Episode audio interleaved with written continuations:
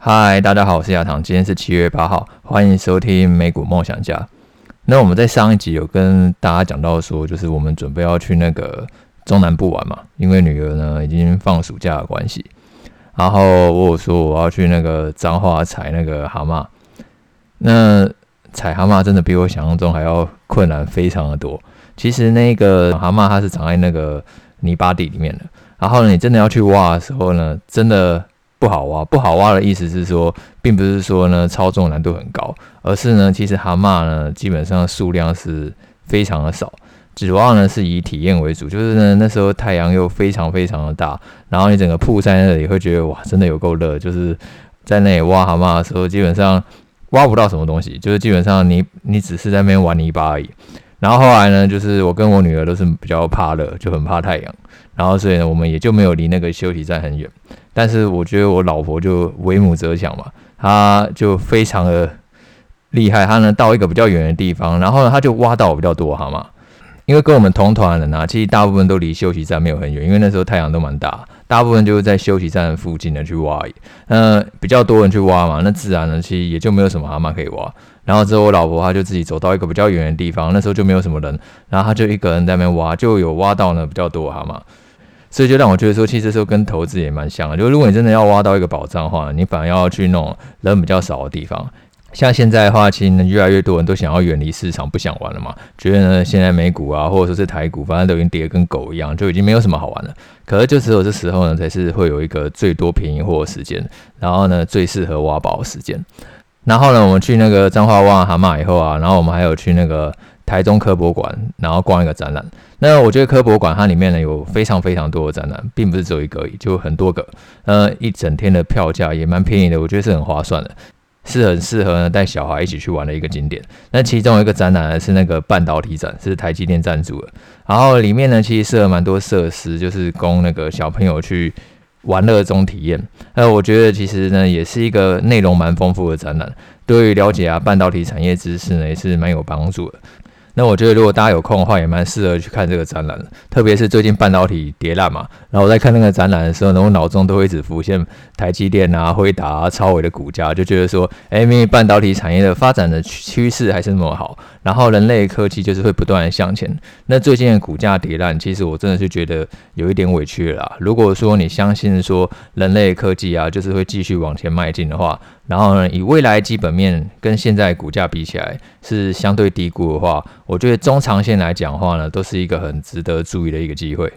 那说一下上个礼拜美股的行情哦。那上个礼拜呢，其实因为美股它遇到那个国庆日的关系，所以呢，整个波动程度其实是比较低的。那其实我对美股的看法跟上一集比起来的话，是没有什么太大的改变。因为现在七月中开始啊，那个美股的财报季就要展开了。呃，我觉得呢，其实七月到九月这段财报比较密集公布的那个时间点啊，美股它可能会有一个。反复彻底的过程，因为接下来会有很多那个公司公布财报，那我相信我们一定会看到很多企业呢都去公布了一个低于原本预期的获利，也就是说第二季的获利呢是低于原先预期的，然后它对于第三季的展望呢也会相对保守。但是呢，那么多的企业获利在开始准备下修的时候啊，千万就是记得呢，不要就好像跟着悲观起来，因为当企业在砍财测的时候，因为你要。记得说，就是股价它在之前已经先反应，已经先跌一大段了，所以你要去观察是说，诶，公布财报之后，股价反应有没有出现了利空不跌，然后甚至利空大涨的情况。像上礼拜最先打头，真的就是 Nike 跟美光嘛。那现在 Nike 跟美光，如果各位有去看他们股价的话，其实公布财报之后，明明是公布那么烂的财报，但目前来讲的话，目前股价反应还算是蛮正面的，并没有再创新低。那我觉得这个对于股市来讲，当然就是一个正面的讯号嘛。等于说明公布一个很烂的财报，但是股价却没有跟着破底下跌。那接下来呢，还会有更多指标性的企业公布财报，我们可以去观察看看，说是不是也会有一个类似的反应。然后另外呢，七月二十八号联准会也会召开会议。那现在一般就是市场已经预期呢，就是会升息三码。可是随后呢，九月、十一月、十二月呢，接下来呢，就一般预期就不会再升息三码，接下来升息步调就会渐渐的趋缓，改成升息两码，然后或者说是一码。那随着升息步调放缓啊，等于说货币政策最鹰派的时间点啊，很有可能就是这一次七月的联准会会议了。然后随后下半年呢，就会发现说升息预期明显在趋缓了。那升息预期趋缓呢，背后一个原因当然就是我们前面有讲过，因为现在呢原物料价格都已经出现了一个明显的修正，不管是小麦啊，然后天然气、原油或者是铜，最近都已经出现一个比较明显的波段跌幅。那如果你自己有去做过去的历史回测去跑的话，你一定可以发现说，当原物料价格走弱的时候呢，长线来讲都是有利股市的。那这背后的逻辑其实也不会很难理解，因为原物料下跌的时候啊，那企业成本当然就跟着下滑嘛。那这样的话，企业成本下滑，它利润的空间当然就出来，它等于说可以获得更多的利润。所以呢，一定是长期呢有利支撑股市的。所以接下来呢，整个七月啊到九月这个比较密集的财报季的过程当中啊，我会去观察那个财报出来后的股价反应。然后呢，联准会七月的会议决议呢，是不是呢真的有去放缓那个升息的预期？那这样的话，我们就有机会看到说，今年第三季呢，可能就是一个美股在筑底的过程，然后第四季呢，就重回过往一个比较多头的趋势。这是个是我认为目前发生几率比较高的一个剧本。然后在实际的操作上，我那些中长线的部位啊，我就是持续的买进指数，然后一些比较看好的一些大型的一些全资股。然后短线的操作上呢，我就是继续放空原物料，然后呢去那个做多那个长期债券的期货，因为我认为说，如果利率呢真的有机会到达顶点的话，那那个长期债券呢的价格是有可能会上涨。等于说，联准会它这波升息循环呢，可能是有机会在年底呢达到最高峰，然后呢，明年下半年就可能会降息了。当然，也要提醒大家，如果之后呢发生就是跟我目前说的情况呢是刚好相反的情况，也就是说呢，企业它公布财报，然后砍获利之后呢，股价呢也就是确实不留情面的继续往下大跌，然后呢，联准会在七月的联准会会议呢，可能还是非常的硬，它并没有说因为原物料价格下滑呢，去放缓它的升息的预期，也就是说表现的是比目前大家市场所想的更鹰派。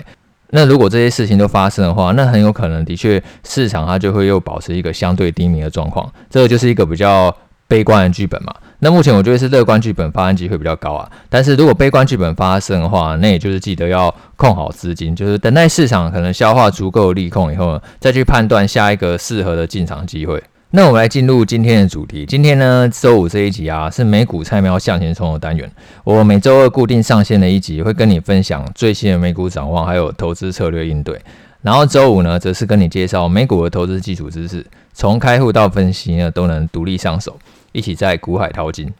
然后我们这一集呢，要开始去讲那个特别股。我们在上一集，我们菜喵向前冲已经从第一集录到第十集了。然后从像是开户啊，然后怎么选券商啊，然后怎么挑股票啊等等的，就是我觉得已经把一个很完整的概念呢，都已经用十集的时间来跟各位分享。如果呢，就你还没有听过的话，然后或者说你对于美股就是还没有什么概念，那我很建议呢，你可以回头去听这第一集到第十集，应该对你呢会有很多的帮助。然后我们这一集呢要开始进入特别股的主题，而特别股呢跟公司债都是类似固定收益的产品，它是固定配息的。呃，相信呢各位如果在投资这一类产品的话，你应该也会发觉说，今年不管是特别股或者是公司债，也是跌得回把泥尿，就是跌得不成人形，就是跟股票一样，都是一起在下跌的。那其实，在前阵子的时候啊，就有很多人跑问我说：“哎，为什么他们不是固定收益吗？不是低风险吗？啊，为什么最近也跌得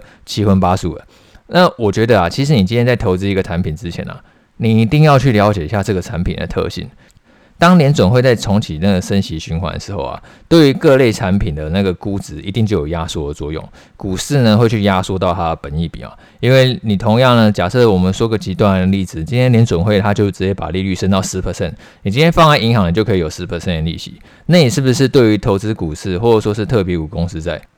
你就会要求一个更高的报酬？今天特别股的那个。利率呢，原本是五 percent，你就感觉好像很多，但是今天可能光放在银行就可以存十 percent，你还会想要去买特别股吗？除非说这个特别股价格可以继续的下跌嘛，跌到一个就是远远高于十 percent 的水准，那这样的话呢，这个特别股才会显得是一个吸引人的标的。所以你今天呢、你在评估特别股跟公司在它的投资价值在哪里的时候啊，你一定要去跟那个联准会它控制的基准利率去做比较。那我们一般来讲的话，我们不只会去看联准会的基准利率，我们会去看那个美国的公债殖利率。那美国公债它就是美国政府发行的债券嘛。那基本上我们会认为说，美国政府发行的债券呢、是没有任何违约风险的。等于说，我们认为美国政府它不会倒闭，它一定可以呢按时的去付利息，然后还本金给我们。这个是一个无风险的利率。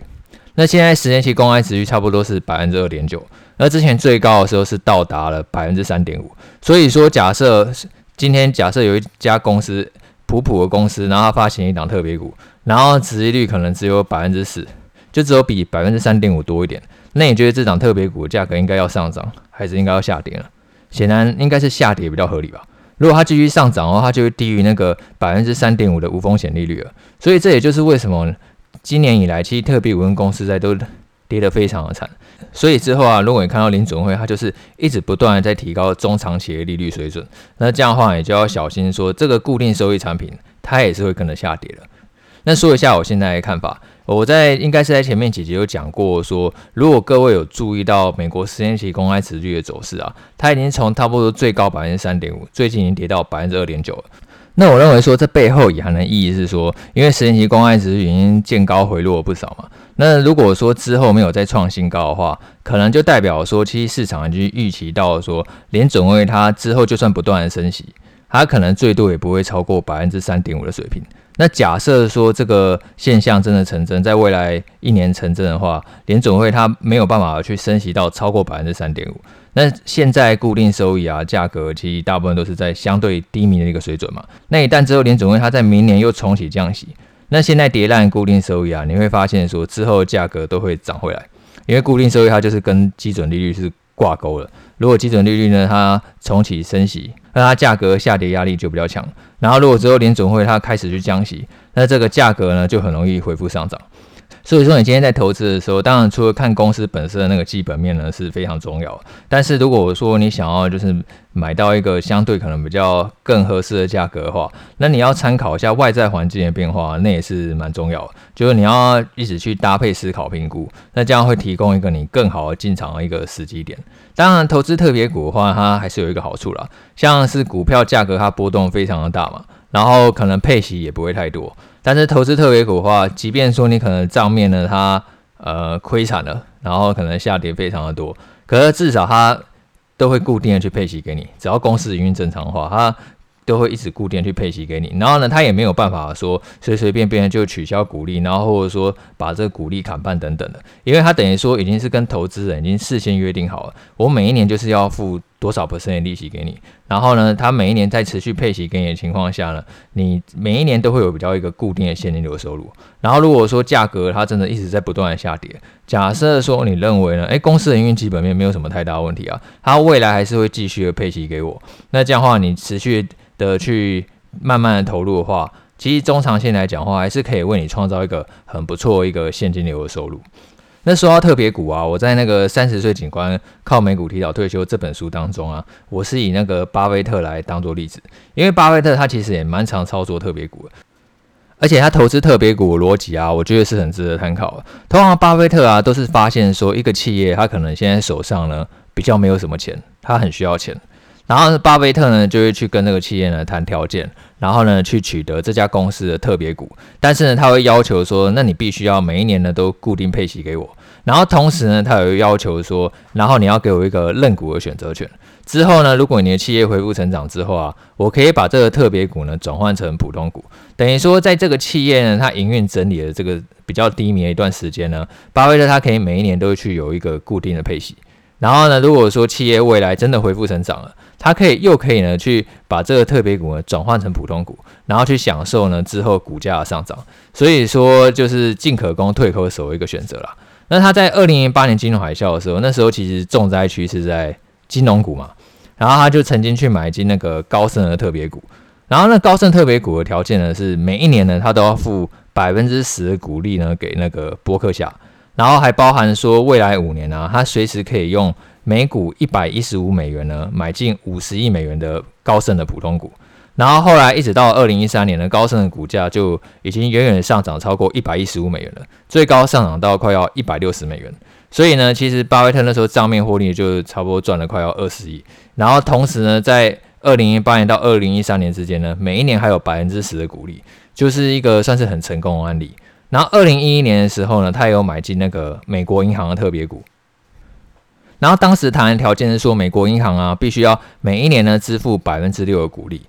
然后也一样有包含每股七美元的认股权证。巴菲特呢，他可以在未来十年之内呢，用每股七美元的价格呢，买进七亿股的美国银行。然后后来巴菲特一直到二零一七年，在八月的时候，他开始去做那个认股，然后当时美国银行已经到了二十三美元了，等于说这笔账面的利润呢，也至少翻了三倍。那即便说美国银行股价它真的没有上涨好了。那巴菲特在二零一一年到二零一七年呢，他每一年也可以领那个百分之六的股利，其实也是一笔很不错现金流的收入嘛。那最近的一个例子啊，其实就是在二零一九年四月的时候呢，巴菲特他也曾经投资一百亿美元买进那个西方石油的特别股，然后那时候西方石油的特别股呢是每一年配息百分之八，然后其实打那个算盘跟前面几个我们讲的美国银行还有高盛集团的 case 呢也非常的像。这个每一年配息百分之八，然后同时呢，他又给那个巴菲特八千三百九十万股的认股权证，然后可以用每股五十九点六二美元去换，也就是说，只要股价上涨超过五十九点六二美元，巴菲特他就可以去行使这个西方石油认股权证，然后去赚得那个价差。只是人算不如天算了，二零一九年四月呢，去买进那个西方石油特别股。然后，二零二零年，相信大家都知道发生了什么事情。二零二零年那个疫情爆发嘛，然后呢，油价直接跌落负油价。然后当时西方石油呢是惨到呢几乎快要破产，然后也完完全付不出这一笔呢特别股的利息，因为每一年巴菲特等于是放高利贷嘛，他每一年就跟西方石油要百分之八的股利。然后所以呢，西方石油后来就改给他那个配普通股给他。那那其实那时候我印象蛮深刻，在二零二零年的时候跌到负油价的时候，西方石油就不配现金给那个波克夏，然后直接改配那个普通股给他，等于说手上没钱嘛，那我就印股票还你。那时候大家都很看衰，因为等于说手上没钱，然后只能印股票换钞票，那这样的话长期下来一定会稀释那个股东的权益嘛。然后巴菲特他从那个西方石油他获得这个普通股啊，他也不想留了，他在二零二零年底的时候就把那个西方石油就全部卖光光了。只是现在已经时间已经时间过很快，现在已经到了二零二二年了。那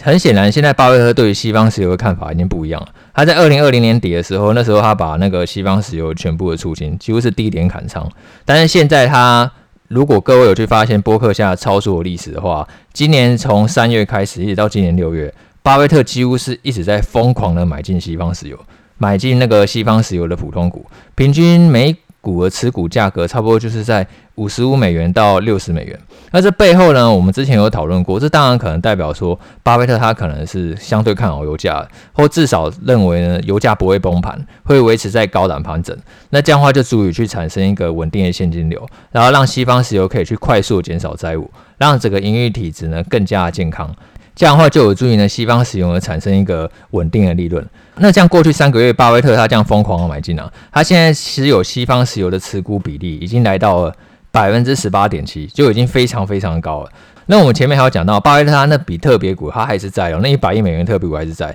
然后他现在手上还有那个八千多万股的那个认股权证。如果说他把这认股权证全部行使的话，巴菲特他持有西方石油持股比例啊，会达到百分之二十五。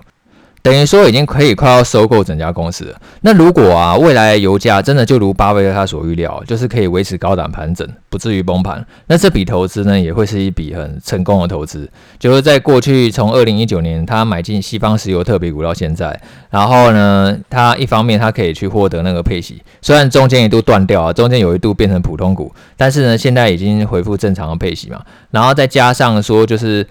现在油价呢又在一个相对高档的盘整，然后巴菲特他开始去趁机呢大笔的去买进那个西方石油，那这样的话可能有机会就是以比较低成本的方式呢去获得整个西方石油更多的股权，最终可能是有机会直接把那个西方石油买下来的。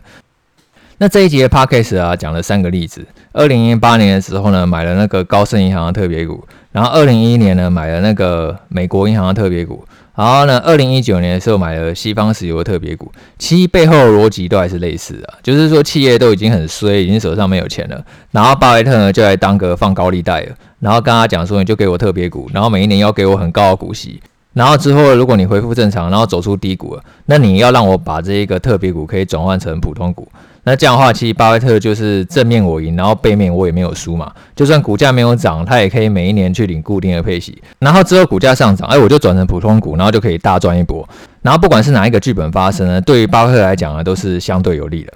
那其实，在实际的特别股市场当中啊，像巴菲特这样可以谈到那种转换的特别股是比较少的。通常来讲的话，我们可以投资的就是比较一般的特别股，也就是说，企业呢，它已经去发行了一个比较高利率的股票给你，然后每一年会固定去配息，但是呢，之后呢，其实是不太能够去转换成普通股。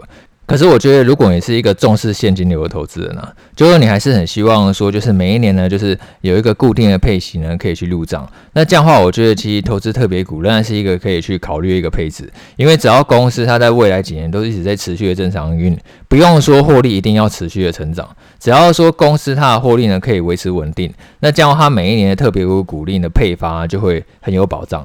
那我们下一篇呢，就会开始去跟你介绍呢特别股一些更详细的细节，然后还有一些呢要去注意呢要挑选的一些诀窍，然后呢后面几集呢会再陆续来跟大家分享。那这一集就先录到这边喽，我们下次见，拜拜。